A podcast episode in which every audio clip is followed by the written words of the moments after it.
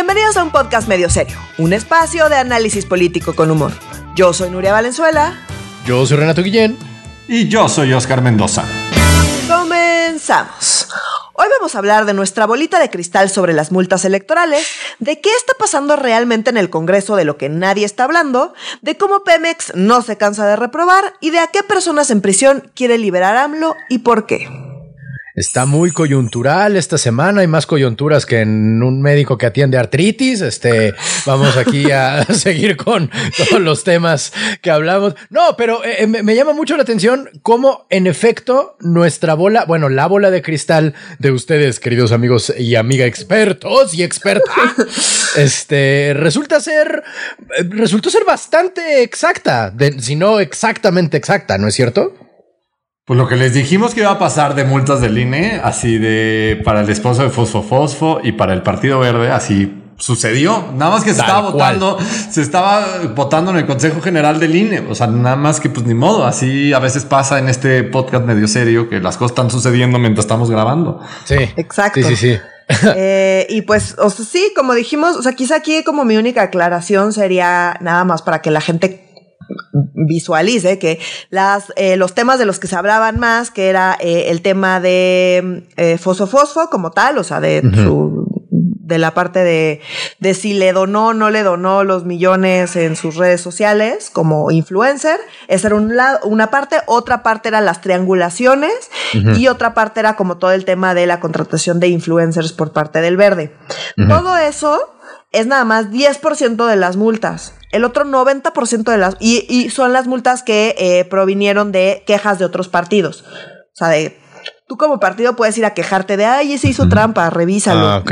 Entonces, bueno, esas quejas, digamos, son estas, pero no, la, la gran mayoría de las, que, de las multas son de cosas que el propio INE identificó en el proceso de revisión de cuentas, digamos, que tiene, después de que pasan las elecciones, eh, cuentan con 40 días para revisar todos los papeles y toda la evidencia que presentan los propios candidatos y partidos, y a partir de eso, pues ya determinan eh, eh, si cumplen cumplieron o no cumplieron y las multas correspondientes. Eso se lo pasan al Consejo General del INE y tenían justo hasta el pasado jueves para em, resolver todos los temas. Y de hecho, pues fue una sesión de, no sé, 16 horas o una cosa así larguísima, porque ah, pues era ya la fecha límite para resolver. Eso fue el jueves pasado y se resolvió justo eh, como dijimos. Entonces el total de multas eh, fue de 1.332 millones de pesos en multas. Y pues ya ahí, bueno, y el partido más ya lo habíamos dicho, eh, fue Morena, ¿no? O sea, que fueron los que pues les valió más la ley electoral. Los que juntaban la mayoría, sí, y porque no conocían las reglas y pues porque les vale un poquito madres. Exacto, y bueno, también como dijimos, o sea, una de las cosas como eh, rapidísimo nada más como para eh, comentar. De las cosas que se ha comentado más es el tema eh, de Fosfo Fosfo de Mariana Rodríguez y si, y si se vale o no se vale, y dado que es influencer y demás. Eh, aquí hubo, hubo opiniones encontradas dentro del Consejo General del INE. Al final eh, votaron porque, porque sí, digamos, eh, pero, pero hubo varios consejeros que, y consejeras que no estuvieron necesariamente de acuerdo. Es un tema complicado, o sea, un poco dicen, no, pues es una persona eh, física con actividad empresarial. Entonces, pues se le tiene que tratar como una empresa. Entonces, pues, por ejemplo, si en Televisa, pues sale y te empieza a hacer promoción Televisa, eh, pues eso te da una ventaja que los demás no tienen y pues eso tiene que ser multado. Pues sí, no más que Televisa no tiene derechos políticos. Porque no es una persona, es una. Porque no es una persona. Entonces, eh, pues, o sea, sí tienes actividad empresarial, pero eso no no, no elimina tus derechos políticos y justo es ahí donde está el problema. Hubo consejeros que lo dijeron, dijeron, oigan, pues no, no lo podemos como interpretar igual porque no deja de ser una persona. Y hubo otros que dijeron, no, ni madres, o sea, actividad empresarial se tiene que tratar como una empresa. Eh, yo sinceramente creo que no, o sea, como pues una persona no puede ser tratada igualito que una empresa y habría que tener esa discusión y pues modificar las leyes para que correspondan a la realidad que vivimos hoy, que no es la realidad que vivíamos hace unos años y que no algo que estaba contemplado, pero no porque no está contemplado en la ley, eh, tenemos que interpretarlo necesariamente igual y pues más bien habría que detonar toda una discusión de qué implica una persona con derechos políticos y, mm. asociados a esa persona que además tiene actividad empresarial y que pues lucra con la marca que es como persona.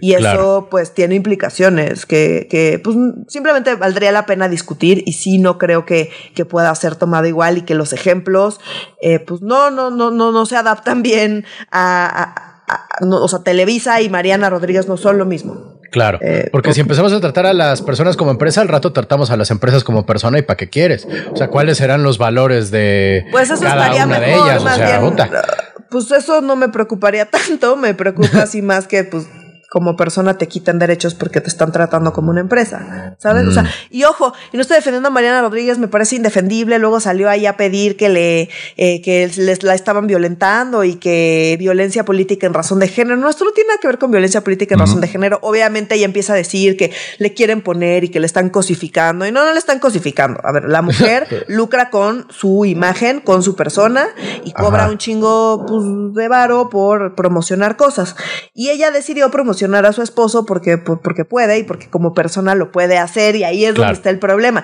No es, ay, al hombre que ama y ya empiezan ahí con una mamada de... no. tiene nada que ver con eso. Ella es indefendible, pero el punto es que pues la jugó bien, es muy lista eh, y pues se salió con la suya, digamos. Sí, tienen ahí su multa, pero la verdad es que se salió con la suya y habría que, esto tendría que detonar una discusión de qué pasa, no nada más en términos electorales, sino qué pasa con una persona que lucra con la marca como persona. ¿Y qué pasa con los derechos asociados a esa persona como persona, no como marca que está lucrando con, ¿no? Entonces, eh, creo que sí es diferente hacer a una empresa. Creo que los ejemplos que salieron en el Consejo General del INE de equipararla a una empresa como tal, sin la consideración de que pues una empresa no es una persona con derechos asociados, mm. eh, me parece que pues es algo que habría nada más que, que discutir más allá de, los ejemplos que metieron, ¿no? Quizás sería mi único comentario. AMLO salió a decir, no, pues, o sea, pues quién sabe, sí que es que tal vez hicieron algo mal, pero al final no importa porque la gente decidió y salió a votar, que es lo que importa en democracia. No más que le mm. recuerdo a AMLO que en 2012 la gente salió a votar por Peña Nieto. Y no era lo que le estaba diciendo. Le estaba diciendo cómo es posible, manipularon a la gente. Y ahora que también están manipulando a la gente, como él manipula a la gente y todo el mundo manipula a la gente, eso no es nuevo, eh, pues ahora le parece que no es grave porque la gente al final salió a votar. No más que, pues insisto, en el 2012 la gente también salió a votar y él se estaba quejando amargamente. Entonces, pues cuando son mis cuates no hay pedo pero pues cuando me afecta a mí o gana eh, mi rival, ahí sí hay pedo y hay que castigar, ¿no? Entonces, bueno, pues nada más esas diferencias de criterio que AMLO tiene todo el tiempo y pues que esta semana fueron súper evidentes cuando salió a defender, porque ya habíamos dicho, amiguis, amiguis, con Fosfo, Fosfo y compañía. Y te acuerdas, o sea, parte de lo que dijimos la semana pasada, que esto es lo que se tiene que regular y es la discusión que se tiene que tener, o sea, se está teniendo en México como en muchos lugares en el mundo, entonces de esto yo creo que tendremos avance. No sé si estará regulado para 2024, pero seguramente va a ser uno de los temas cuando metan la iniciativa en materia de reforma política electoral, que es uno de los temas que a huevo AMLO quiere meter, o sea, porque dice que esto es un, o sea, que el INE es de estos organismos neoliberales, este, de la herencia del pasado que se tiene que transformar. Entonces, es una de las discusiones que necesariamente van a formar parte. Sin embargo, no estoy tan seguro que vayamos a ser el país innovador y el que encuentre la respuesta o el hilo negro ante esto, ¿no? Entonces, pero sí me parece sumamente válido y creo que es algo que va a suceder que sucedió en esta campaña y que va a seguir sucediendo dado que las redes sociales funcionan muy distinto a cuando iniciaron. O sea, como ya no tiene que pasar a través de Facebook, ya no tiene que pasar a, a través de Twitter, ya pasa a través de las personas y las personas no son como tal empresas. Entonces, pues se vuelve una cosa, por eso, ¿no? A partir de cuántos seguidores pierdes tus derechos políticos. Y la fama ya es distinta, ¿no? O sea, como no necesitas ser la gaviota para ser famosa. O sea, como no, necesitas salir en Televisa y Teba Azteca para ser famosa. O sea, como como esta nueva generación, ay, como viejito, pero. Pues sí eres, pero continúa. no, no, o sea, comparación a como nosotros crecimos, pues la neta sí nos tocó la, fama, era un, era muy similar a la, como la conocían nuestros papás. Hoy en día, sí. está muy cabrón. O sea, por ejemplo, Nuria, tu hija, o sea, como si le interesa, si le interesara ser una figura pública, el caminito es radicalmente distinto al que nosotros pudimos haber seguido. O sea, como ella va a tener un millón de opciones versus nosotros teníamos una sola opción si uno de los objetivos era ser una figura pública o la fama. Eso es completamente distinto. O sea, yo creo que hoy en día es mucho más democrático y lograble a lo que, lo que era y meritocrático, también hay que decirlo, a lo que era antes, ¿no? Entonces... ahora el mérito en esta sociedad, pues no, yo sé, pero empiezas en el privilegio. O sea, empiezas en el, meritocrático desde el privilegio. O sea, como no, no voy a decir, o sea, como no, y más allá de eso, lo que voy es que se valora en TikTok. De pues, acuerdo. no, o sea, pero bueno, eso es lo que se valora. Al final, eso es lo que la gente le, le, pone corazoncito, reproduce, eh, sigue a más gente. Y bueno, pues insisto, a partir de cuántos seguidores pierdes tus derechos políticos, es algo que yo quisiera saber. Claro, te sale la palomita en Twitter y dices, no, no puedo no, Perdí mis derechos políticos. Perdí mis derechos políticos. Un seguidor más, no, por favor. clase. No, pero también, o sea, vamos a tener que, que discutirlo porque ya me imagino el momento en el que haya un candidato que sea también influencer. O sea, Luisito comunica una, una candidatura independiente y ponle que gana, ¿sabes? O sea, también es una discusión que se va a tener que seguir porque las redes sociales y la fama de redes sociales no se va a detener, no va a ser cada vez menos, al contrario, la relevancia va a, a aumentar exponencialmente conforme pasen los años, como ha aumentado exponencialmente en los años que han pasado. Ay, si eres tú la misma persona que no, no puedo hablar como candidato porque tengo muchos seguidores. exacto. o sea, ¿se, acuerdan, de un fenómeno que empezamos a hablar en 2015, que fue con los wikis, ¿no? Con los con Kumamoto y todo eso. O sea, como que esa era una manera como muy distinta de participar en, en la vida política mexicana dado que se abrió la puerta a las candidaturas independientes. Y es una discusión que no hemos podido terminar de cerrar y que en realidad ha fracasado y ha fracasado mucho gracias a los pendejos como los broncos, ¿no? O sea, o este, los jaguares, ¿no? que acaban desvirtuando, corrompiendo y, y, haciendo una cosa terrible de estas figuras, ¿no? Pero, o sea, ¿y por qué saco como este tema de los wiki y por qué me importa? Porque creo que estamos en un momento similar y tan coyuntural de la vida política mexicana que como en su momento nos hicimos un montonal de preguntas sobre las candidaturas independientes. Hoy nos tenemos que hacer un montonal de preguntas alrededor de qué significa ser una figura pública con derechos, con derechos políticos, porque yo sí creo, y la verdad a mí sí es una cosa que sí me desagradaría que un güey como Luisito Comunica acaba siendo diputado o este o un puesto de elección popular porque tiene acceso a una cosa bastante masiva si vive en una, en una parte urbana, ¿no? Entonces, eh, estoy en contra pues de Luisito Comunica. pues yo creo que es un gran producto. El güey es un chavo súper inteligente. Este que por cierto se le está cayendo su empresa de Internet porque pues al gobierno mexicano también se le está cayendo esto de la red compartida, que eso es otro tema que hablaremos en otro, otro tema.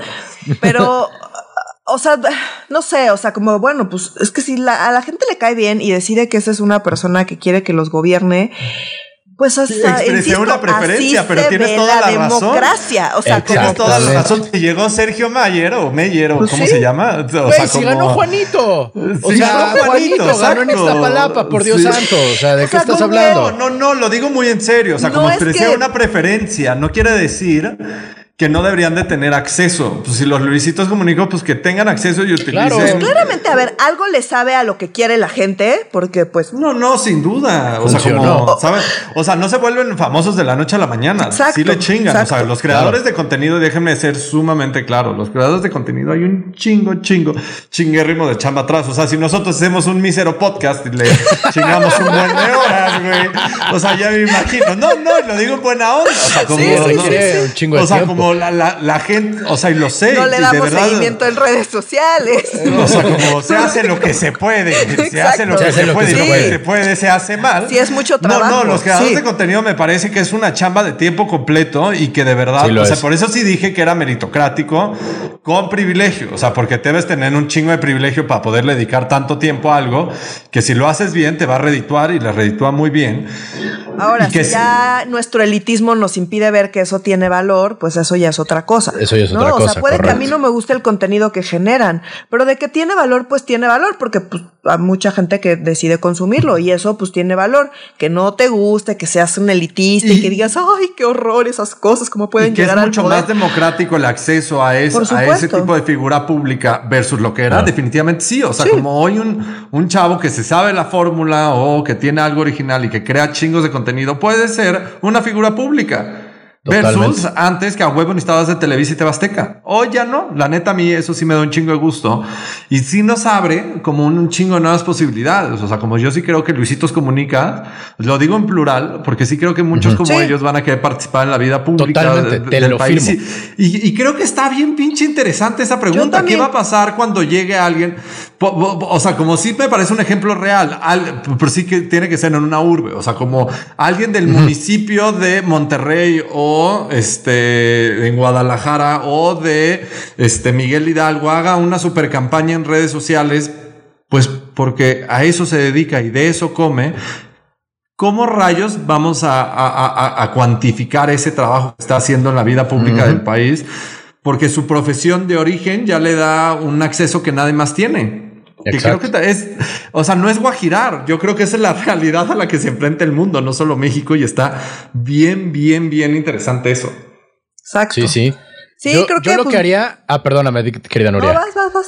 Ah, no, no. Una solución que les ofrezco a los influencers del futuro que quieran ser candidatos, que apliquen la Juan Gabriel. Es decir, que Alberto Aguilera entrevistó a Juan Gabriel, ¿se acuerdan? Hace unos cuatro o cinco años, que Luisito Comunica entreviste a Luis Fernández o como sea que se llame ese cabrón, ¿sabes? Para entonces poder separar la figura pública del Internet y la figura política del candidato. Digo. Buena suerte con esa explicación en la unidad de fiscalización del INE, güey. Ah, güey, no, pues toda su publicidad tiene que ser Luisito Comunica te invita a votar. Me encanta que estamos utilizando el ejemplo de Luisito de Comunica. Luisito Comunica, sí. Pues no, va, de verdad es un güey que genera contenido cabrón y además. Luisito, Luisito. y además, este, o sea, como eh, sacó una empresa que considero que está bastante fregona de para vender este celulares e internet, que está muy fregona la pinche idea, ¿no? Por cierto, Mira, no, no, considero no que Luisito Comunica. manejando. No, ah, Luisito Comunica te vende al tu, nombre. tu sim de Telcel, güey. O sea, como en vez de que sea de Telcel, es de su empresa de Luisito Comunica.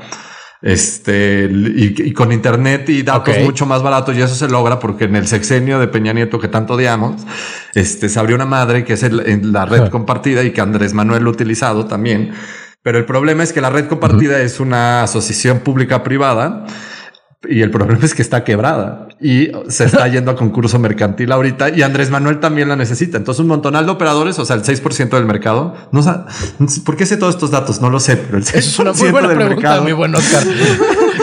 y de la red, o sea, es que ahorita me está sorprendiendo de por qué estoy pudiendo decir toda esta historia sin notas, así como Permíteme salvarte de, de, esta vergüenza y preguntarte algo de lo que sí sabes, de lo que sí todo el mundo esperamos que sepas y que al contrario nos decimos, pero wow, ¿cómo sabe tantos detalles de cosas tan oscuras y extrañas como el periodo extraordinario? Sí, que yo, ya, edítame, por favor, edítame así, córtame. No, pues eres lo que eres y así te amamos. Pero no, pues discúlpenme, Acéptate, Oscar Mendoza. No, acéptate. Soy un pinche disperso, ya, ya. Pero o cuéntanos sea, pues, del periodo extraordinario, por favor. El periodo extraordinario que no tiene nada de extraordinario, muchachos. O sea, como llevamos desde que inició el verano diciendo que va a haber, o sea, como, oigan, espérense que está votando la comisión permanente, que lo más seguro es que ya viene el desafuero del violador de Huerta y, de, y del presunto corrupto de Toledo, Toledo, y que ya viene, pero se aplaza una semana, se aplaza otra semana, pero a ver. Ahorita lo que está sucediendo así conforme grabamos este podcast. La semana, digo la semana pasada, el día de ayer, la comisión permanente, así ya, votó la comisión permanente que están la en guardia, Recuerdo yo que es la, la comisión permanente es la guardia, en el Congreso, que están de vacaciones. La guardia en el Congreso, sí. Los que votan para ver si vienen los 628. Este, esta guardia votó ya ayer en contra, así definitivamente en contra y que no va a haber periodo extraordinario para el desafuero de Huerta ni de Toledo. Y que eso ya nos olvidemos porque no hay acuerdo político. Y diríamos, pero ¿por qué no, no, hay acuerdo político, muchachos? Es que están sucediendo más cosas y eso es lo que está sucediendo el día de hoy. Hace dos semanas les dijimos que el Senado estaba muerto y que pues no, no esperábamos que hubiera mucha presión desde el Senado eh, para que hubiera una convocatoria de periodo extraordinario para el Senado, pero cambiaron las cosas porque Monreal presentó una iniciativa para ampliar el periodo de outsourcing y darles un mes más de gracia a los empresarios porque pues están teniendo problemas ahí para registrarse y en la Secretaría del Trabajo no se han puesto las pilas del todo. Entonces les vamos a extenderlo un mes. Y aparte están las ratificaciones, que ya lo habíamos dicho, el de la función pública que le corresponde al Senado y el de Hacienda que le corresponde a diputados. Y aparte, que eso es como una nueva variable, falta y que eso no está en la agenda y que casi no se ha analizado y que está hoy en la orden del día que de lo que está votando ahorita la comisión permanente es para ver si se llama un periodo extraordinario para incluir el tema de la ley reglamentaria de la revocación de mandato. Y usted se preguntará como, ¿qué chingados? O sea, como esto qué tiene que ver y por qué está deteniendo todo. Pues está deteniendo todo desde muchos ángulos porque va más allá de desaforar a dos legisladores. O sea, eh, hay, hay, una agenda más amplia que la del desafuero de dos legisladores que ya se cagó, por cierto, eso ya yo veo, o alguien ve, ustedes ven plausible que en agosto se llame un, un periodo extraordinario para desaforar estos babosos. Yo ya lo veo muy poco posible. No, y aquí hay que decir que más bien han usado esto de pretexto eh, para seguir aplazando el tema de... Eh, de, de, de, pues llamar a votaciones, ¿no? Entonces, eh, Llevamos literalmente, o sea, parece ya chiste porque cada semana dicen, no, es que los íbamos a desaforar, pero es que está mal redactado el dictamen. No, es que lo que pasa es que el fiscal de quién sabe dónde no tiene fuero, pero ellos dicen que sí, pero nosotros decimos que no y pues otra vez va de regreso. Mm. Y el tema es que querían, tenían tres desafueros en algún momento, cada semana cambian de pretexto y ponían los tres desafueros en, el, en la misma explicación. O sea, para llamar a periodo extraordinario, que ya lo hemos dicho, es cuando ya se juntan todos los legisladores a, hacer una votación importante, están de vacaciones. Entonces, para que regresen de vacaciones, necesitan ponerse de acuerdo con que pues es lo suficientemente importante como para interrumpir sus vacaciones para venir a votar todos, no nada más la comisión permanente, que los que se quedan de guardia. No nada más la banca, sí. Exacto. Entonces estaban diciendo que era súper importante para desaforar y desaforar y desaforar y estaban con el tema del desaforo y ponían pretextos bien raros. Había tres casos, estaba el del fiscal de quién sabe dónde, ¿se acuerdan que lo comentamos acá? Que si el fuero o no el fuero, y pues no, no nos queremos meter en problemas y volvían a aplazar el tema de, eh, eh, de esto, ¿no? Eh, y bueno, total que desapareció el tema del fiscal Ajá. Y ahora están con el tema de Huerta, que todos los partidos salieron a, a, a, declarar públicamente que están a favor de que se le quite el fuero, que el señor tiene que pues, irse a seguir su proceso porque es un pedófilo. cárcel, sí. Todo el mundo está de acuerdo con eso. Y entonces, pues lo juntan con Toledo y luego pues ponen pretextos y pretextos y pretextos y lo ponen en el mismo dictamen. Podrían perfectamente haber separado los dictámenes y decir, ah, pues por Toledo no nos ponemos de acuerdo porque pues seguramente pues el güey tiene información sobre quién sabe quién y pues... Ah, sobre todo el mundo. O sea, yo estoy convencido que sobre todo Es valioso. Sí. digamos, no, sí, sí, no, lo podemos desaforar por temas no. políticos, pero a Huerta todo el mundo está de acuerdo con desaforarlo. Ahora, ah. Huerta no se religió, entonces pues va a terminar el periodo y eh, va a dejar de ser diputado y lo van a poder agarrar y meterlo a la cárcel. Sí, o sea, pero 31, ve, en 33 días lo pueden meter al bote. Así es, pero se ve muy días. mal que el Congreso pues no haya hecho su parte y son 33 días más que está, y no son 33 porque son 60 días más que está libre cuando podría no estarlo, cuando pues todo el mundo sabe que que no tendría por qué ser así. ¿Por qué lo están haciendo? Porque claramente hay discusiones ahí atoradas. Entonces, okay. le están juntando el mismo dictamen como para presionarse seguramente eh, para que salgan las negociaciones que no están saliendo o Monreal no está queriendo que salgan. Y esa es la discusión, eso es lo que tendríamos que estarnos preguntando. ¿Cuáles son las otras discusiones que están teniendo y qué es lo que se está atorando realmente? Porque no se está atorando el tema de que Huerta tiene que irse a la cárcel. En eso todos están de acuerdo. Sí. Pero lo están poniendo de pretexto porque claramente hay otras cosas que sí están atoradas ahí. Oh, ya, ya uno, o sea, hay uno de los desafueros que sí le daría más relevancia. O sea, como lo de Huerta, creo que es un legislador poco relevante para Morena, y, pero que no claro. es, se está utilizando el pretexto, como bien Exacto. dice Nuria. Uh -huh. Mauricio Toledo sí creo que es un legislador que tiene mucha fuerza en territorio y que sí. la está cobrando. O sea, sí. este mi barrio PT, es poderosísimo. O sea, le está cobrando. O sea, es como un poco como René Bejarano. O sea, como sí. René Bejarano, más cual. allá de la las ligas y los billetes, creo que la gran mayoría de la gente ubica que ese güey es un movilizador del voto y que este, maneja redes clientelares muy importante. Pues Mauricio Toledo a nivel centro del país es bien importante las redes clientelares que maneja y que pasa a segundo plano el que sí es corrupto y se chingó dinero de la alcaldía de Coyoacán o, este, o no. Entonces, uno, yo creo que sí está atorando Mauricio Toledo y está jugando bien su juego político, que es una cosa asquerosa. Decir que está jugando bien su juego político no quiere decir que nosotros en medio serio creamos que ese güey no deberían desaforarlo, deberían desaforarlo ya, o sea, ayer, antier.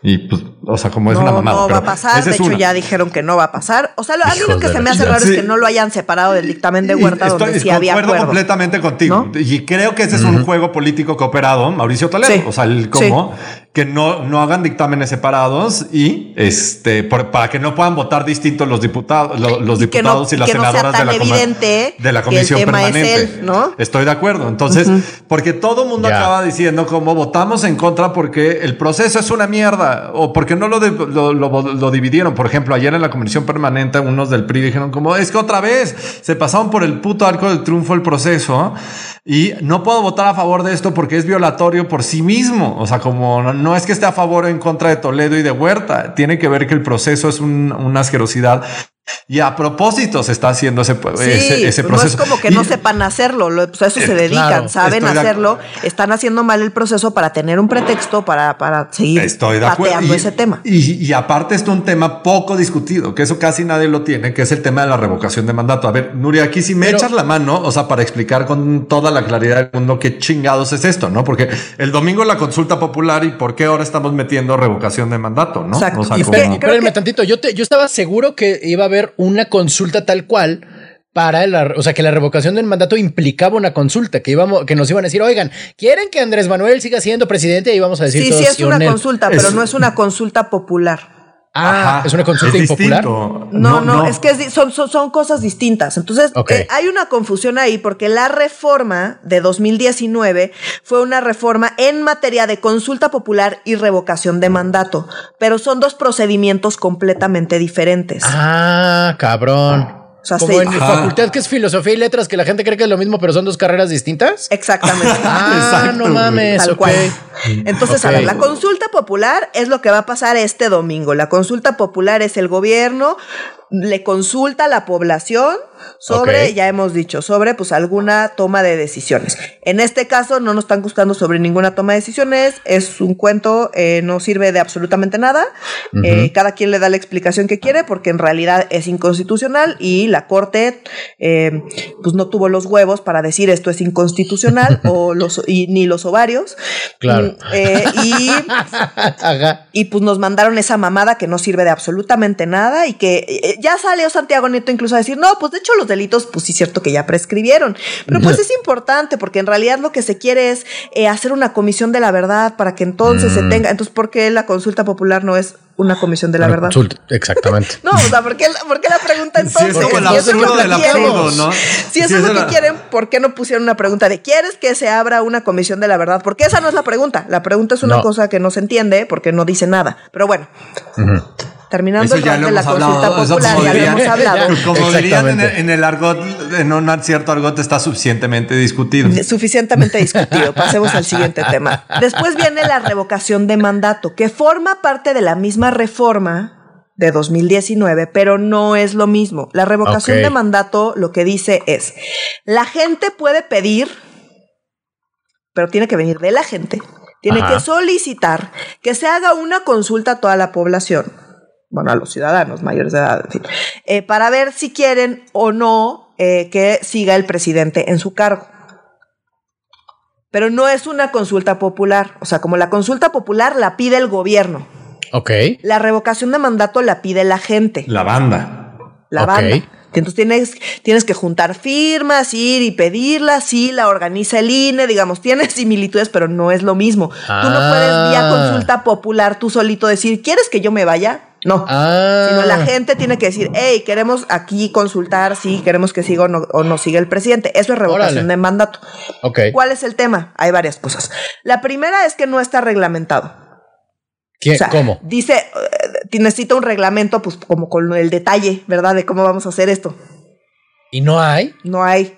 O sea, y recuerda que no puedes, o sea, como esta ley no la puedes aplicar sino reglamento. Lo mismo fue, ¿te acuerdas cuando antes de 2018 que ya, o sea, no es cierto para esta, que se iban a poder reelegir los diputados y diputadas a nivel federal y que decían como no se pueden reelegir porque no está reglamentado. O sea, como dice que tienen derecho a reelegirse, pero los cómo, o sea, los detalles no lo sabemos, ¿no? O sea, como se van a hacer campañas y les, o sea, tienen que pedir licencia o no tienen que pedir licencia. Y, en la reforma lo que viene es, eh, este, existe este nuevo, eh, esta nueva posibilidad que es consulta popular y revocación de mandato y le toca al legislativo reglamentarlo.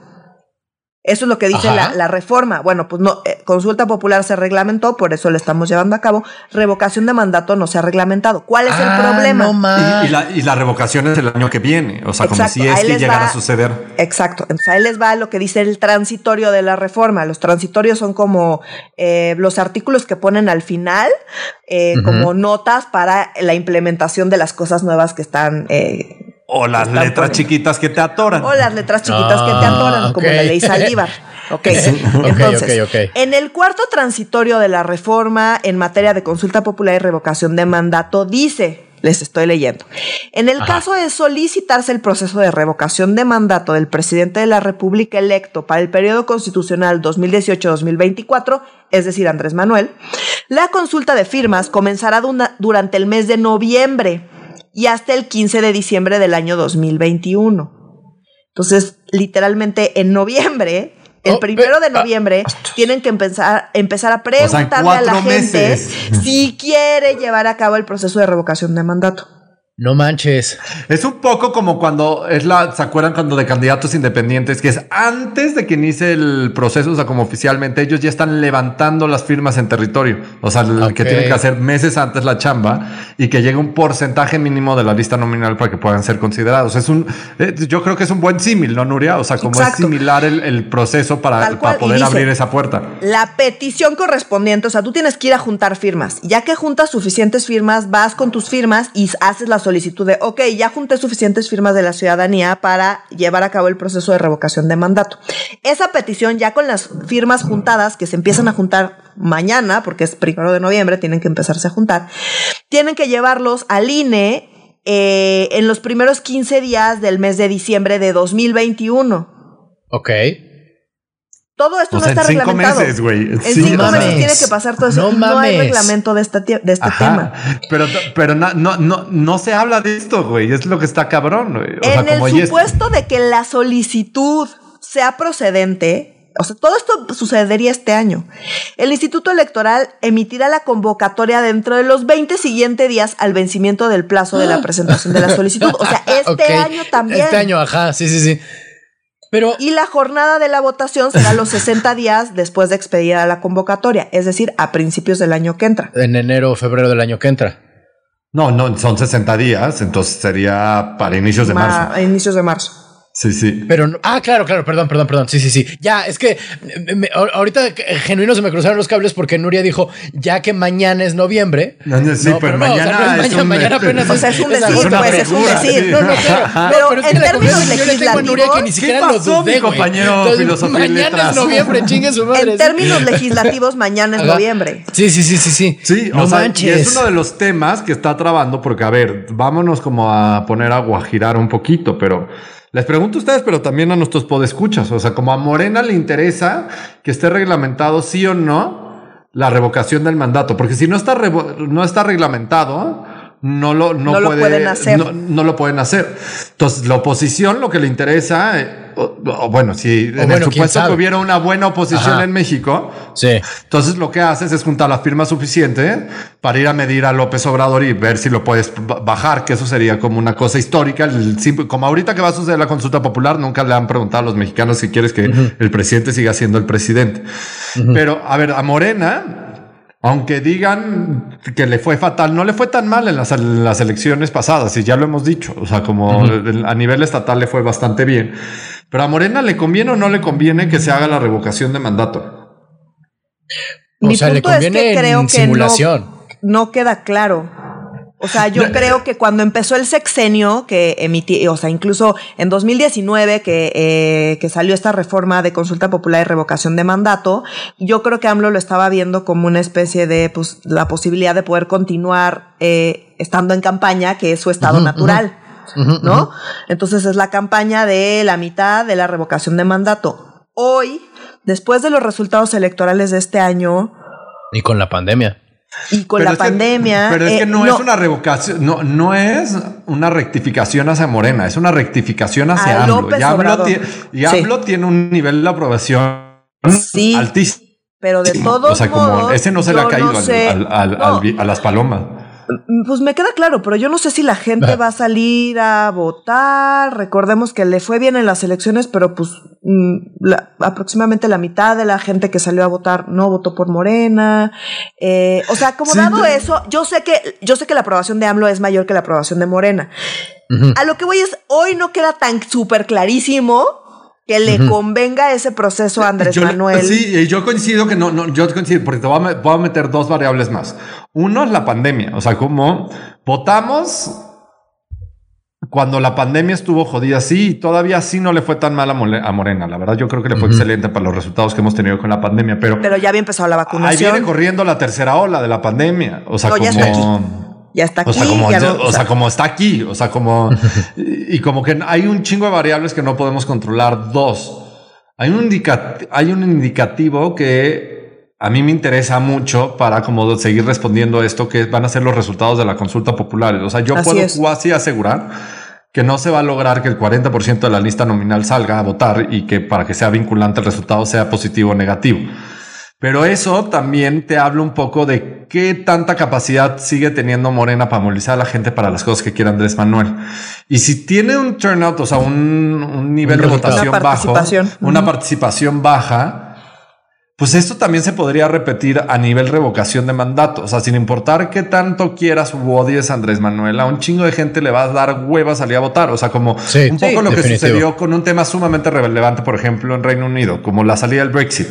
Los viejitos les dio hueva salir a votar. Entonces, como les decidieron no salir a votar porque ya habían salido a votar para otra cosa que era como la elección de, de o sea, como para elecciones, para un tema que era una pregunta como queremos o no queremos pertenecer a la Unión Europea, dijeron, eh, no importa. Y los jóvenes se movilizaron masivamente y los jóvenes que no se sentían parte de la Unión Europea decidieron que gracias a ellos se salieron de la Unión Europea. Entonces, un efecto similar podría suceder en un tema de revocación de mandato y que ya son variables que ya no están del todo el control de Andrés Manuel. Y también recordemos que Andrés Manuel por sí mismo es un efecto completamente distinto y no nos podemos ir como a la historia, decir como qué es lo que va a pasar, pero las tendencias indican que a partir de la segunda mitad del sexenio, la aprobación va sí, solo sí de caída. Con Andrés Manuel no sabemos si eso va a ser cierto. O sea, porque Andrés Manuel rompe las leyes de la física. Sí, rompe las leyes de la física, pero va a tener eh, más complicada la situación en el Congreso. Eh, no nada más eso, sino, a ver, una revocación de mandato a Andrés Manuel, pase hoy o mañana o en tres años, yo, o sea, no lo van a tumbar, no van a bajar a Andrés Manuel nadie porque no hay oposición suficiente y porque tiene suficiente apoyo popular. Pero qué mm. oso que no llegue al nivel de participación necesario para decir sí te queremos aquí o sea, en términos de Andrés Manuel, donde la posibilidad de que lo bajen de la presidencia realmente no existe, eh, pues en realidad perder sería que no llegara a la participación. Y ahorita que no es, está viendo que no va a llegar a la participación de la consulta popular, por más ganas que le echen y eh, guiños a violar la ley constantes tengan para lograrlo, y no lo van a lograr. Eh, si no están logrando la, la consulta popular, no lograr la, participación necesaria para eh, confirmar que la gente quiere a Andrés Manuel, que siga siendo presidente, me parece que en términos de Andrés Manuel sería una derrota y creo que sería el escenario más probable. Entonces, eh. no me queda claro que a Andrés Manuel le convenga tanto la revocación de mandato. Eso yo no te entendí. Para la revocación de mandato implica igual que sale el 40%. Sí. Ah, eso no, no puta, sí, eso está, para la revocación de mandato se requiere también 40% de la participación. Entonces, la consulta popular en ese sentido es un buen ejercicio para ver si la gente está dispuesta a salir o no. Si no llegamos a 40% de, la, de participación en la consulta popular, eh, pues muy probablemente no lleguemos a 40% de la votación, suponiendo que reglamenten la revocación de mandato. Sí, ¿por qué se necesita el reglamento? Es que justo ahorita como que me se a abrir los ojos. ¿Por qué necesitas el reglamento? Es como Andrés Manuel puede o no puede hacer campaña. O sea, como si se hace una consulta popular, si se hace, si se juntan las formas suficientes para pedir su revocación de mandato, es como Andrés Manuel puede decir, hey, vote por mí porque yo soy un chingón. No está reglamentado, manos. O sea, como es parte de la reglamentación que falta. O sea, como es parte de la reglamentación que falta. Y es uno de los temas que como justo, o sea, como cuando estábamos preparando como las notas de, de, este podcast, como que nos fue, fuimos juntando puntitos y nos fue explotando la cabeza de, vean, queridos escuchas, lo importante de este tema. O sea, como este tema puede ser el que está deteniendo en el fondo absolutamente todo. O sea, porque lo del outsourcing ya hay hasta línea del eh. ejecutivo. Es como dense un mes más, porque si no nos hemos podido poner de acuerdo. Pero con tal de que no me lo muevan y que el outsourcing se acabe, ya no. Igual que ratificar el secretario de Hacienda, pues eso vale madres, ya está operando. la función pública igual. Eh, Herrera anda muy feliz, ya se dedica a correr. No sé porque es vecino y lo veo ya todo el tiempo corriendo. anda muy feliz en su vacación. Entonces, eh, o sea, eso no importa, ¿sabes? Ramírez de la O ya pues está haciendo cargo y pues le falta el papelito y obtendrá el papelito cuando lo tenga que obtener. Eso no es lo que urge. Lo que urge, queridos, pues escuchas, es, este tema. Y, ojo, no sé si, no sé a quién le urge, porque quizá Andrés Manuel dice, ah, igual me hago pendejo con la revocación de mandato. y quizá Monreal no está dejando que se haga pendejo. Y no sabemos ahí cómo está el tema, pero de que hay ahí un entramado mucho más complejo de lo que nos están dejando ver. Y hay que sumarle, y, o sea, y por qué uno lo están metiendo más a la agenda también. O sea, uno hay que decir que la iniciativa de periodo extraordinario que se está discutiendo viene de Morena. O sea, es uno de los puntos que trae Morena. Pero, o sea, como el que no dé la mayoría calificada, la mayoría permanente para que sí se convoque el periodo extraordinario de esto es como puede ser un adrede, ¿no? O sea, como, y, y otras dos variables que quiero meter al análisis. Una, es el por qué no pasarlo al primer periodo ordinario de sesiones con la nueva legislatura. Yo creo que aquí hay un tema de van a ser diputados y diputadas con poca experiencia legislativa, a pesar de que 144 se lograron reelegir. La gran mayoría de los que vienen no tienen experiencia legislativa. Eh, también cambia la los coordinadores parlamentarios, también eso recordemos que cambia un poquito las reglas del juego y tienen temas demasiado grandes, o sea, como su novatada, y eso a mí siempre me ha parecido una, una mamada esto cuando inicia una legislatura, la novatada es como ahí te va el paquete económico, y el intermedio está súper jodido porque es como ya quiero yo mi presupuesto como te lo estoy mandando diputado, o sea, como me vale gorro, hazle como quieras. Y ellos a duras penas saben sumar uno más uno que les dé dos, entonces pues, se vuelve complicado. un presupuesto. O sea. Además, les van a mandar, o sea, Andrés Manuel ya ha sido súper claro que le vienen tres reformas, tres reformas constitucionales súper fuertes, súper controversiales y que para todos tiene un costo posicionarse. Y que la primera va a ser la reforma energética. Entonces es un tema extremadamente técnico, que hay presiones del extranjero, de las empresas, sociedad civil, de absolutamente todos lados y que todo el mundo tiene que estar a las vivas en este tema. Y, y aparte hay que meterles la reglamentaria de revocación de mandato. Imagínate que se pongan creativos los nuevos legisladores y una no, y con las implicaciones políticas. Morena. Y claro, con las implicaciones políticas para AMLO. La verdad es que este es un temazo y eh, no nos hubiéramos enterado si no fuera porque eh, Oscar se metió a ver ahí la orden del día. Esto no está ni siquiera en las notas, o sea. No, yo no, y, a mí me está quedando claro lo profundo del cuando vi sus caras que dijeron, oye, no está reglamentado. Yo dije, ah, bueno, pues lo reglamentan y ya. Pero no está reglamentado a tal punto que no sabemos qué chingados puede hacer el presidente o no en caso, o sea. No, es, que no lo pueden llevar a cabo. O lo reglamentan ya o no va a haber revocación de mandato. No mames. Y, o sea, y la revocación de mandato para quién es más importante es para la oposición. O sea, pero pinche oposición que es para la oposición. Inicialmente era algo que AMLO quería. Sí. Hoy no me queda claro que es algo que AMLO quiera. Ahora las cosas pues, cambian. Por eso se andan sí, O sea, que política, o sea, es que la pandemia sí cambió, la pandemia y la crisis económica cambian las reglas del juego. Y yo sé, queridos por escuchar que nos van a decir, bueno, ah, no le fue tan mal, pero Puta, en esta tercera ola ya con una parte de la población vacunados, más los que no han vacunados, esta, esto sí es una variable que te cambia las reglas del juego. Entonces, pues vamos a ver, o sea, como todavía no está destrabado el periodo extraordinario, discúlpenos, queridos escuchar, les vamos a dejar otra semana más sin decir este. En ascuas. En ascuas, sin decir, puta, seguro va a suceder. Yo ya ni me animo a decir como, no, seguro sí ¿Quién sabe? ¿Quién sabe? Pero que quede muy claro, el periodo extraordinario no es alrededor de la agenda del desafuero de estos dos babosos. Más ni la ratificación. Ni la ratificación de estos dos este, secretarios si no hay más temas detrás. O sea, como en la política eso siempre sucede. Hay como una pantalla de lo que todo el mundo está discutiendo y todas las notas y todos los análisis están yendo como, ay, la comisión permanente ya decidió no votar el desafuero. Pues la neta, se veía venir y creo que lo hemos hablado y creo que este argumento Nuria del que no se paren los dictámenes ya lo habíamos dicho tú estabas así o sea esta misma cara que estás haciendo no lo están viendo que desde hace un mes su pedo era que los dictámenes estaban juntos era obvio que pues solo había que separarlos. Si no los separan es porque no quieren no porque no se les haya ocurrido.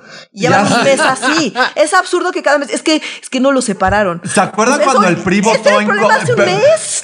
Cada semana sale con lo mismo. El PRI votó en contra del periodo extraordinario por el desafuero, pero en realidad votó a favor y no sé qué. en realidad no tiene ningún sentido, claro. De equipo, esto, es el fondo. O sea, porque pues sí hay otros temas que querían subir y pues ya lograron subir el tema de la revocación de mandato y sí puede ser de la oposición este tema.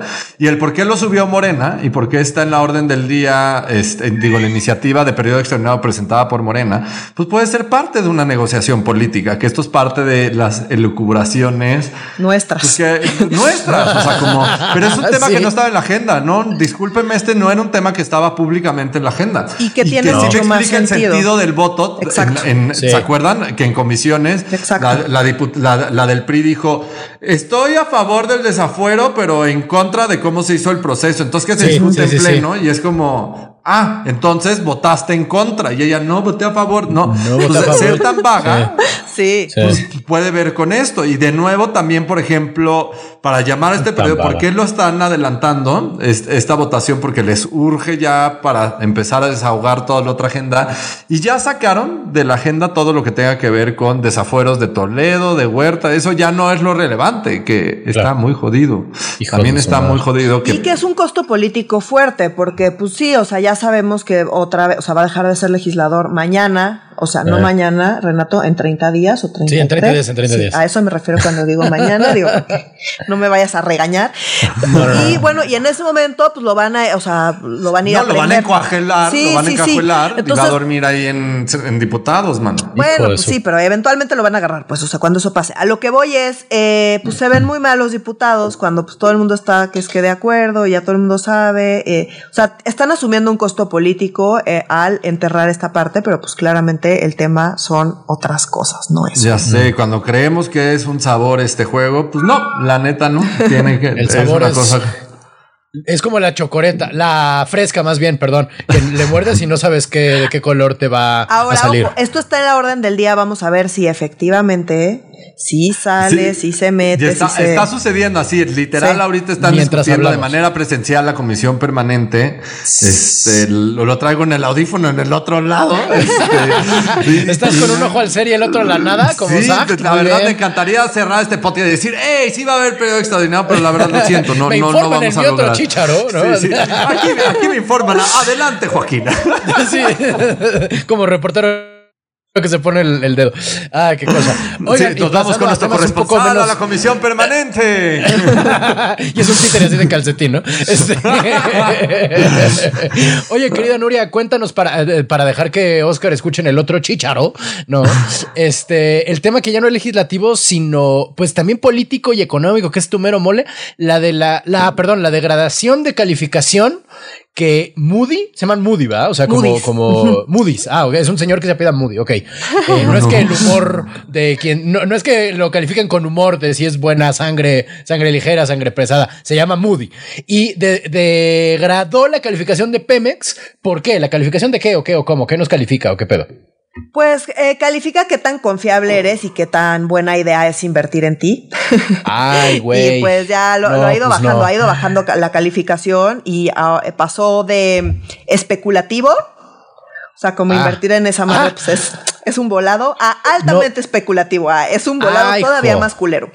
Ay, em, En realidad estuvo chistoso, o sea, bueno, a ver, no, no es chistoso que esto esté sucediendo, es súper grave, pero es chistoso, fue lo que fue chistoso fue el comunicado de Pemex. ¿Qué fue lo que pasó? Moody's agarró y sacó su comunicado y dijo, ¿saben qué? Decidimos bajarle la calificación de una cosa que se llama BA2 a BA3, que les digo es de grado especulativo a grado altamente especulativo. Ay, joder, la ¿Por qué? Porque, pues sinceramente estamos viendo sus números y no creemos que vayan a superar el bache financiero en el que se encuentran.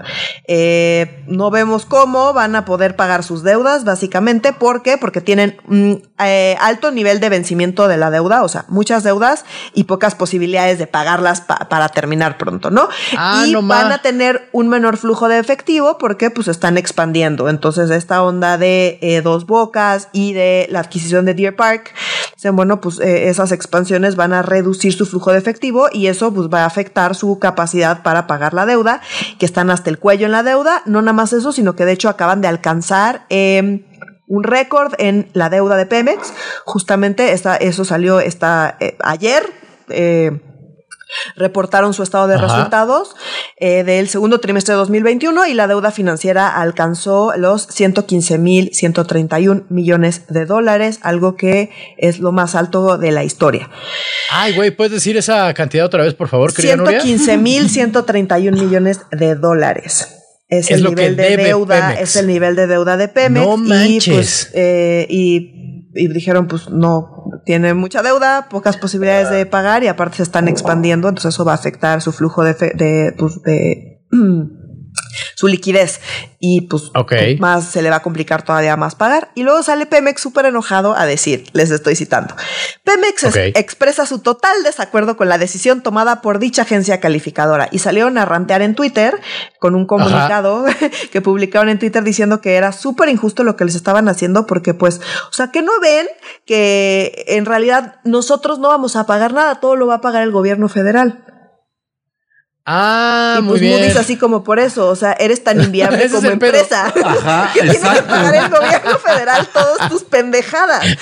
Y se van a ir a la basura porque claramente no está saliendo. Es Dicen, como no, la banda, o sea, como lo- los juniors de que tú estás esperando mi herencia, soy rico, Ajá. ¿no? Entonces, ¿cuál es el pedo, güey? Ajá, como, ¿cuál es el no, pedo? o sea, Oye, pero es que no- Así no de haces mal nada de tu empresario vida. eres, güey. Sí, exacto. Pues, Wow.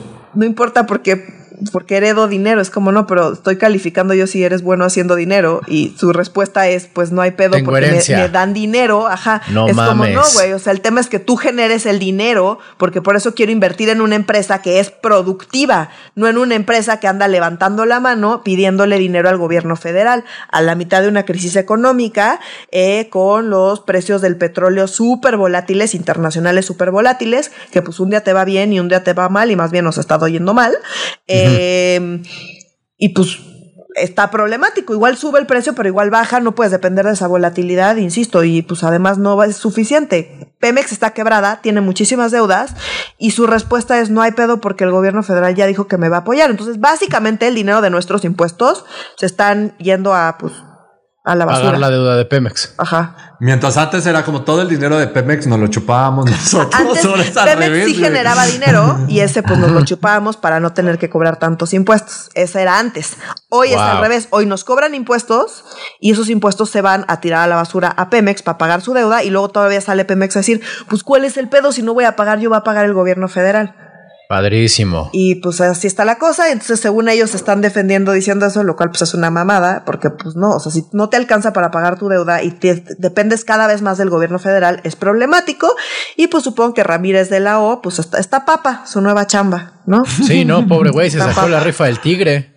O sea, como que no sienten que nos degradan en todo. O sea, nos han degradado en calificación como país. Nos han degradado en la parte aeroportuaria. O sea, como el- acuérdense que el aeropuerto eh, este, internacional Ah, sí, el. Benito Juárez, este, pues seguimos sin poder generar nuevas rutas. En la de Pemex ya van varias. O sea, como vamos preocupantemente mal. Sí, la verdad es que este tema está súper grave también como para toda la gente que siente por... Porque además la 4T le encanta como decir que vamos súper bien y como que eh, destacar las cosas positivas como en materia económica y no hay cosas positivas en materia económica. O sea, las que hay ni siquiera dependen del gobierno. No es como que el gobierno haya hecho algo bien. No, es nada no, más hay como- una política macro que yo sí, eh, o sea, como sí han hecho cosas buenas en materia financiera, como tener una política macro estable Y ¿Qué? que- pero eso que- depende del, o sea, del Banco de México con el que se putea no, todo el pero día. sí han decidido no endeudarse y el no endeudarse ha cambiado un poco las reglas del Sí, juego. como gobierno federal eso es cierto y eso sí. Sí. hay que reconocerlo. Pero, pues, ¿de qué sirve si todo el dinero que estás recaudando se lo vas a meter a Pemex para tirarlo a la basura? O sea, como tus decisiones, o sea, como tus decisiones de gasto no estamos de acuerdo, pero el Exacto. cómo están decidiendo gastar lo que sí ingresan, no, el- No. No, no, al revés, al revés, al revés. Lo que ¿Cómo, estamos, cómo? cri- estamos de- criticando el cómo, cómo gastan su dinero, pero lo que ingresan lo están ingresando de manera responsable. O sea, como las variables macro están Sí, bajo no están control. pidiendo, no se están endeudando. Entonces, pues están pagando pendejadas de Pemex con nuestros impuestos, pero no están pidiendo más dinero.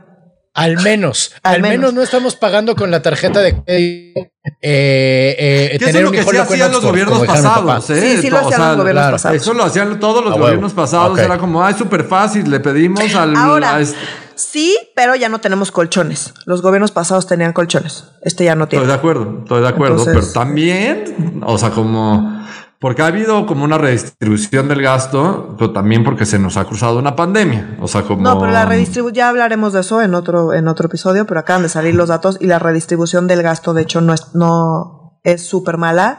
Eh, le están dando más dinero a los ricos y menos a los pobres de lo que les, da- nos- chan, les daba chan. Peña. ¿Quién? ¿La Sí. 4T? Sí. ¿Cómo? Acaban de salir los Pero- datos del INE. Mira, Pero mira, si mira, eran- mira. Pero, ah, no se pierdan Pero- el próximo capítulo de Medio Serio, donde Nuria hablará de los pobres y por qué el engaño de nada. No, pero sí, o sea, sí, sí, sí tienes los pelos de la burra en la mano, ¿cierto? O sea, tienes los datos. Sí, no, Bueno, vas a tener los datos precisos, concisos y macizos. Sí, o sea, los tengo, pero ya no nos da tiempo de sacarlos, amigos. Entonces, claro, los sacamos sí, en otro sí. La episodio. próxima pero semana. Lo que voy es, eh, sí, no, o sea, no están ayudando a los pobres, están ayudando menos a los pobres de lo que los ayudaba Peña. Qué raro. ¿Quién lo hubiera sospechado en algún momento de que por el bien de todos, primero los huesos? Nadie, nadie, nadie Güey, jamás. Acabas de decir un comentario sospechado. extremadamente controversial, compañera Valenzuela. No, pues no Pero, soy pues, yo. ya, la pues, próxima es el- semana. o sea, como son los datos que No, salieron. ¿Cuál controversial están los datos? O sea, como. Ajá, o Pues sea, yo no es- qué, los datos respaldan. Y no nada más Exacto. eso, sino que le está dando más dinero a los ricos que de lo que les No, daba no, Peña. no, está no, está bueno. No, para el siguiente capítulo hay que hablar Sí. de eso. O sea, como Sí, no sí, acabas de eso. Molestarnos a todos muy grueso, así como de. Sintonícenos la próxima semana. Pero antes de despedirnos para la- empezar la próxima semana, eh, una, una nota respecto a los presos de hoy en la mañana, ¿no es cierto? Lo dijo Sí. López Obrador en la mañanera. O sea, va a haber un cambio en cuanto a, a los presos que llevan más de 10 años sin juicio, ¿no es verdad? ¿10 años? Así es. eh. Son cuatro.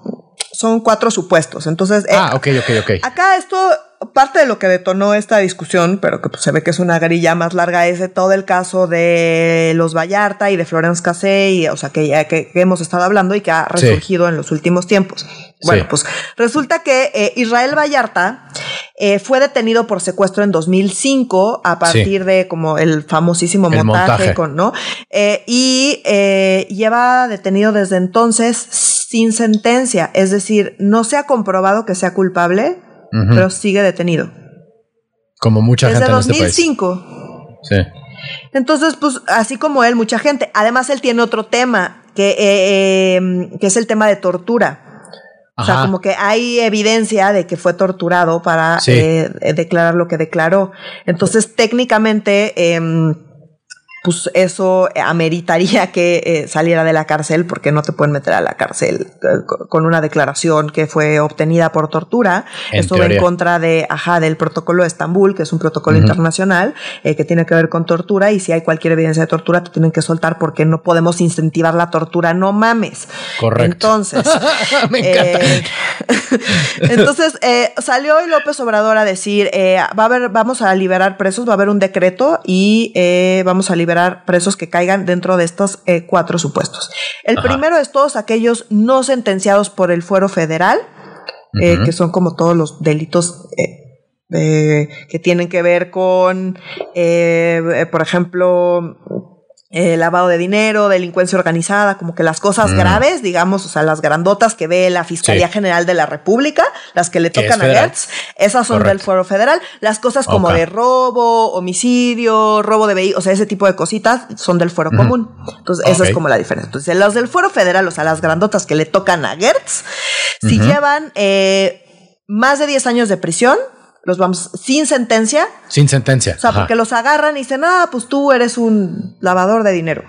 Y pues nunca me demuestran que soy lavador de dinero y ahí me tienen en la cárcel 10 años.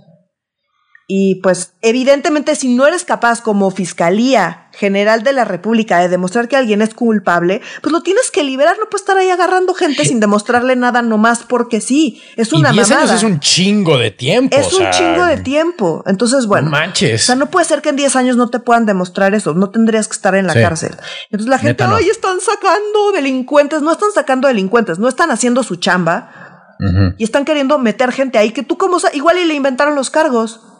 Igual y no, y no sabemos, y pues mientras no sepamos, tenemos la obligación absoluta de no meter a nadie a la cárcel que no tengamos la certeza de que son culpables. Entonces, bueno, ese es el primer caso. El segundo son los adultos mayores de 75 años que estén en cárceles del Foro Federal y que no hayan cometido delitos graves.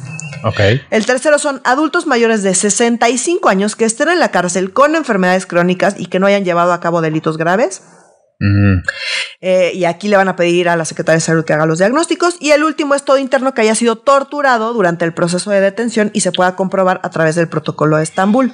Ah, no mames, van a este vaciarse las cárceles en México. O sea, en este caso, ajá, eh, pues eh, ahorita está privada de su libertad en cárceles federales 220 mil 114 personas, de las cuales 125 mil está sentenciada y 94 mil eh, no cuentan con sentencia. O sea, hay 94 mil 547 eh, personas encarceladas que no se ha demostrado que sean culpables. Casi 100 mil personas. Sí. Y del, mm, del, sector no sentenciado de fuero común son 82 mil.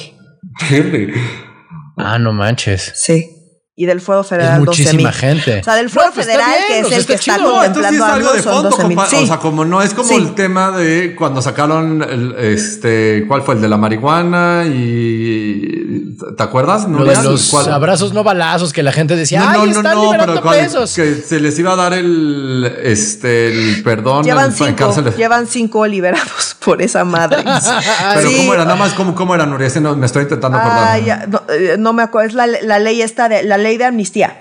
Ley de amnistía. Ah, eso, eso, la ley de amnistía. Correcto, Llevan cinco liberados por la ley de amnistía porque pues no sirve de nada que AMLO decía, como que tiene, o sea, mi último comentario ya para cerrar, es que tiene como esta onda como súper contradictoria. Por un lado, saca el discurso de la ley de amnistía diciendo que, pues, que no se trata de revanchismo. Yo estoy de acuerdo, ¿eh?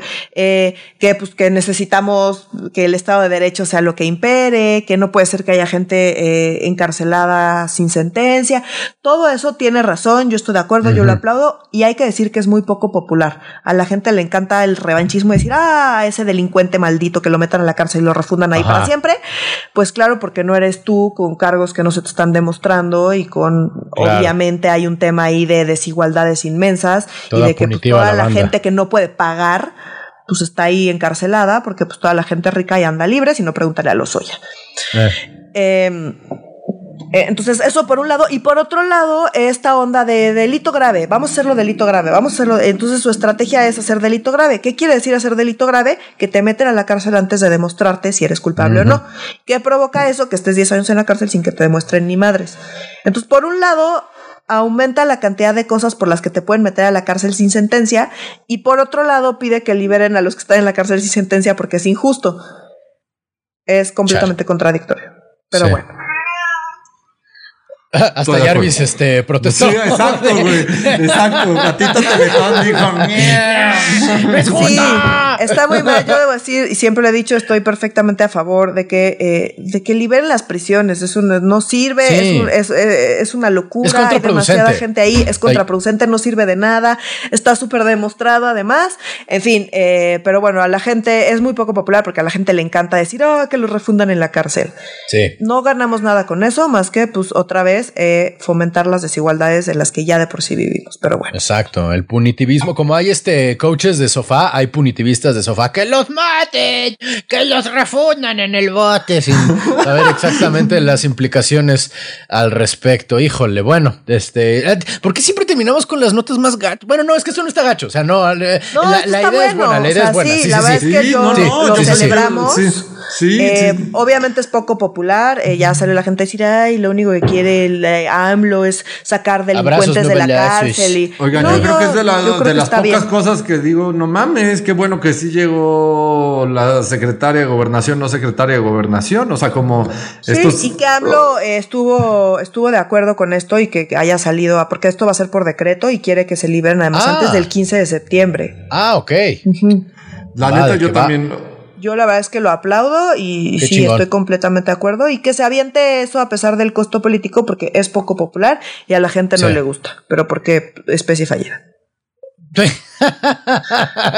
fallida. Otra cosa más que hubiera estado 10 veces más interesante de preguntar en la pinche consulta popular. Y recuerden que este domingo no vayan a votar a la consulta popular. Bueno, tomen sus decisiones libremente. nosotros no vamos a ir si les no vamos a ir. No Yo vamos a ir a, responder una pregunta que no se entiende y que no es para lo que realmente quieren. Y, que... no va a tener las consecuencias que nos están haciendo creer y es una vil manipulación. Exacto. Yo tengo mucha panza que rascar este domingo como para levantarme a a, hacerle el caldo gordo a Andrés Manuel, la verdad. O sea, digo, no, no, no, no, no estoy, ya no estoy dispuesto. Después de que ya me lo explicaron tan hermoso en el capítulo anterior, este, ya no, ya vayan a verlo. Este, ya, ya no tengo la menor intención de ir. Pues, oigan, pues hemos, creo que hemos terminado los temas de esta eh, eh, semana. que este iba a ser un podcast súper ligero y no tuvo nada de ligero.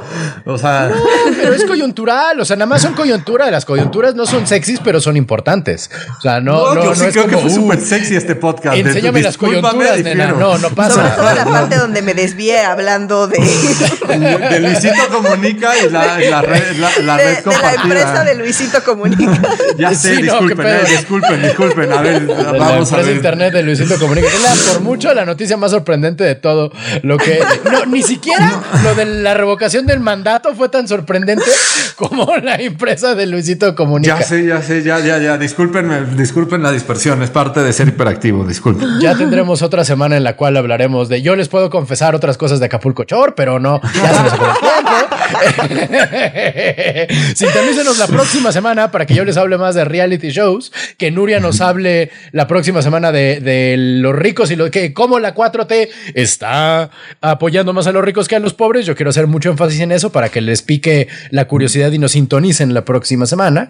Este, pero de momento hemos acabado con los temas. Por favor, síganos en nuestras redes sociales que son. En Facebook estamos como Medio Serio y en Instagram estamos como arroba Medio Serio. Y en Twitter en arroba medio guion bajo serio por favor platiquen con nosotros y entre ustedes, porque eh, eh, sentimos que ahora hubo poco comentario entre la banda, como que sabemos que estos no son temas que despierten así la más grande pasión y la rispidez más intensa entre nuestros este, pero sí está interesante, sí podemos discutir cosas chingonas, por favor manténganse en contacto con nosotros, pero bueno, nos veremos la próxima semana para hablar de temas eh, igualmente importantes e igualmente peludos. Para medio serio, yo soy Renato Guillén. Yo soy Nuria Valenzuela. Y yo soy Oscar Mendoza. Adiós.